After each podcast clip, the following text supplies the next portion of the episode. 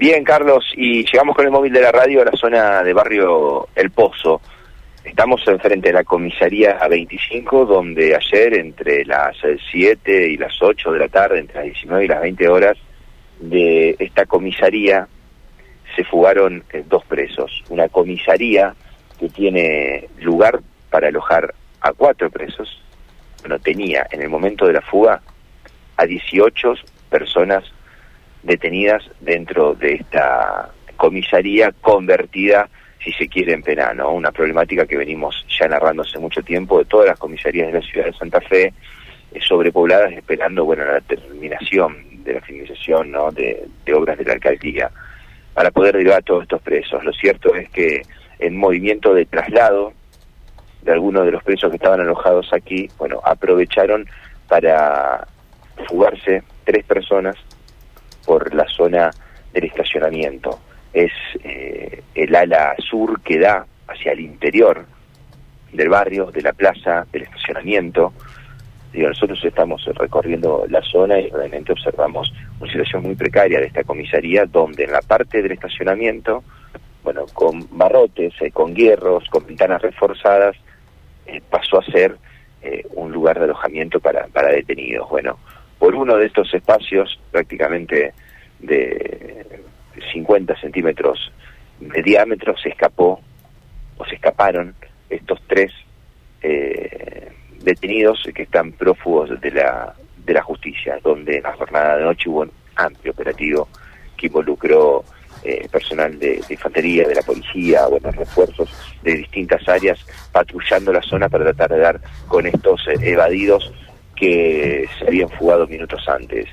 Realmente nosotros recorrimos, dimos vuelta, si se quiere, la manzana, dimos vuelta alrededor de la, de la estructura que tiene esta comisaría 25, donde encontramos eh, ventanas arrancadas, ventanas salidas, bueno, del espacio donde había una toma de aire, también arrancada y sería el lugar por donde se habrían fugado. Y en ese recorrido dialogamos con Marta, que es una vecina eh, histórica de aquí del barrio que vive en la Torre 3, que vive muy cerquita de esta comisaría, bueno, y ayer eh, estuvo al tanto de todo lo ocurrido. Si le parece, escuchamos el relato de Marta dando cuenta de la situación. Yo lo que pasa es que cuando andaba siendo mandado, cuando vine vi el movimiento, todo. Y mi marido, porque mi hija vive acá en la Torre 3, mi marido la, llama a ella y le dice, mira que tu madre anda metida allá, dice, eh, que a ver, dice, si no vienen, empiezan, viste, porque salieron todos los policías y a lo mejor veían a alguno y le tiraban algún tiro o algo. Y a mí me lamentó por el el muchacho que estaba, el policía, un operadito, eh, es muy bueno ese muchacho. Otro. Pero lo que pasa es que el gobierno no le, no le manda gente. La comisaría, como, bueno, ya informamos y ustedes saben, está desbordada de, superpoblada de presos. Sí, 18 había. ¿Y hay un solo policía, según entienden ustedes? Em, eh, siempre son dos, una chica y un muchacho. Y el muchacho tiene que salir a recorrer, queda la chica sola. A veces ¿Y qué pasó ayer puntualmente por lo que conocieron, por lo que saben? Bueno, yo te digo que eh, cuando fui a ser mandado me fui al almacén que está allá enfrente y me dice, Martita dice, ¿viste cuando se escaparon los presos? No, no vi nada, le digo, ahora me entero por ustedes. ¿Había mucho movimiento de policías armados buscando a estos evadidos por, por, el barrio? Sí, sí, por lo menos móvil eh, y camioneta, entonces había más de 10. Ahora, ustedes tienen una información que circula en las redes sociales eh, que la manejan los vecinos que habrían eh, recapturado a alguno de los evadidos. Sí, sí, sí, tenemos la información. Es el, el, Facebook de, de los vecinos. Ahora, eh, ¿Se escuchan ruidos, se escuchan gritos? Ustedes que son vecinos de aquí. Pasa que cuando pasamos te piden cosas, que mm, por la ventana, ¿viste? Los presos, los que están en esta comisaría, digamos, eh, ¿se relacionan con ustedes cuando caminan por acá? ¿Les hablan? No, no, sí, pero yo por lo menos no sé otras personas, pero yo no, no le contesto nada, me hago que no los escucho. ¿Se veía venir esta situación? Y para mí, sí, yo el miedo que tenía de noche, de noche por las, no, no por mí, por las chicas que quedaban solas. ¿Cómo durmieron la noche sabiendo que había evadidos dando vueltas por el barrio? Yo te digo, como me levanto a las, a las 6 de la mañana, no duermo siesta ni nada, después cuando me acuesto me plancho. No, no- no sé si mi marido escuchó algo, ahora todavía no se levantó, eh, le voy a preguntar, pero... mm, No dormiste con miedo, eso es lo que voy, no, tuvieron miedo. No, no, yo tampoco tengo miedo. No, no, por eso se enoja mi marido y mi hija, porque yo si tengo que salir a las 12 de la noche salgo, ¿viste? No tengo problema. no ¿Sos de toda la vida del barrio? Y sí, de que se inauguró hace 33 años que estoy acá en el barrio. Gracias, Marta. Y yo trabajaba en, en el Sayago, esperaba el colectivo a las 5 menos cuarto de la mañana y nunca, nunca, nunca. Pero a nosotros nos mató las dos villas que vinieron. Se complicó la situación desde los asentamientos irregulares. Tratamientos, sí, sí, sí. Sí, sí.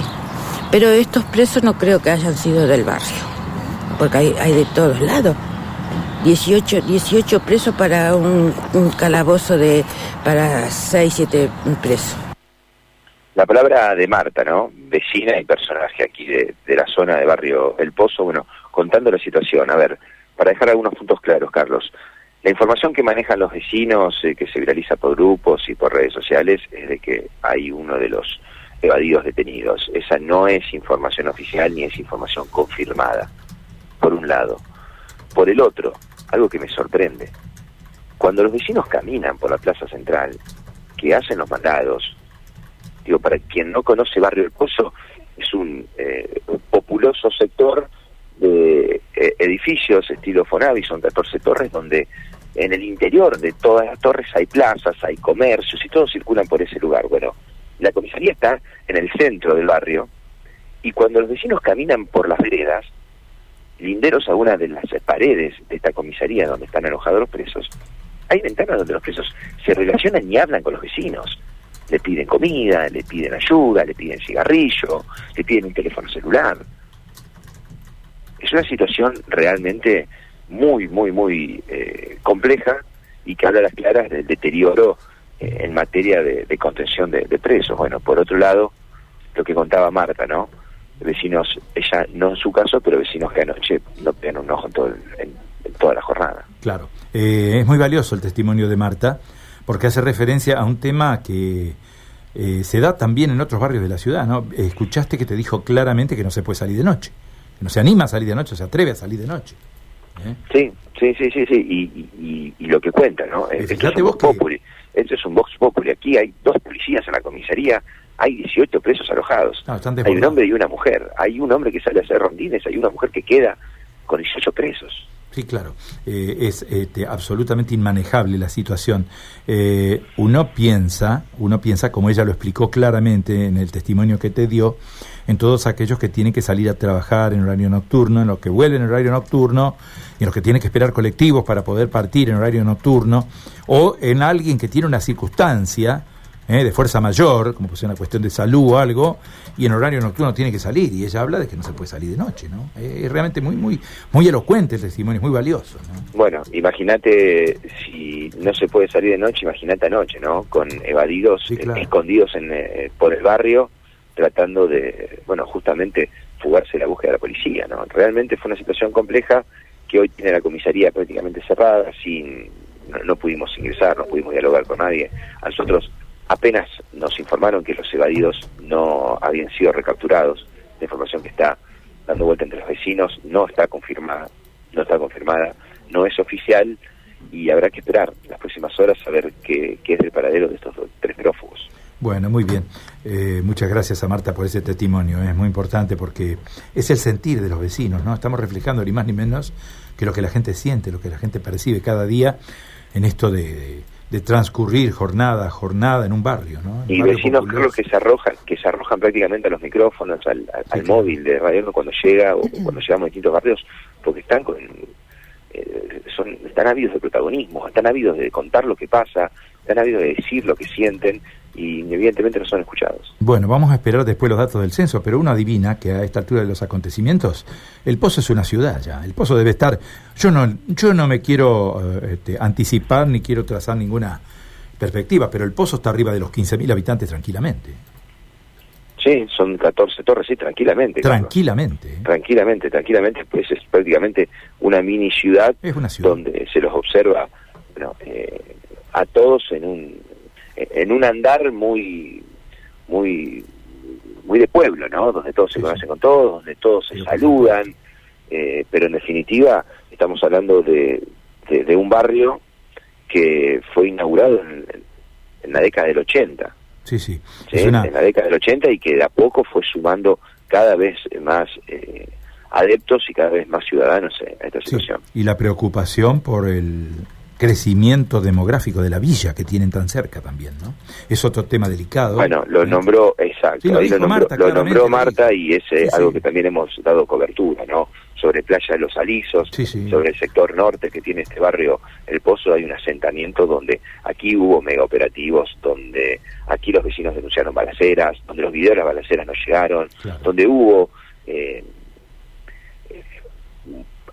operativos multiagenciales, donde se los trató de censar, donde los trató de trasladar, donde entraron eh, equipos eh, de salud, equipos sanitarios para poder entender cuál es eh, la situación sanitaria de estas villas que se fueron arraigando en, en este barrio que, que realmente, bueno, hoy está sufriendo muchísimas, muchísimas situaciones complicadas y flagelos como, bueno, lo que contó Marta o, instantes además lo que fue en radio.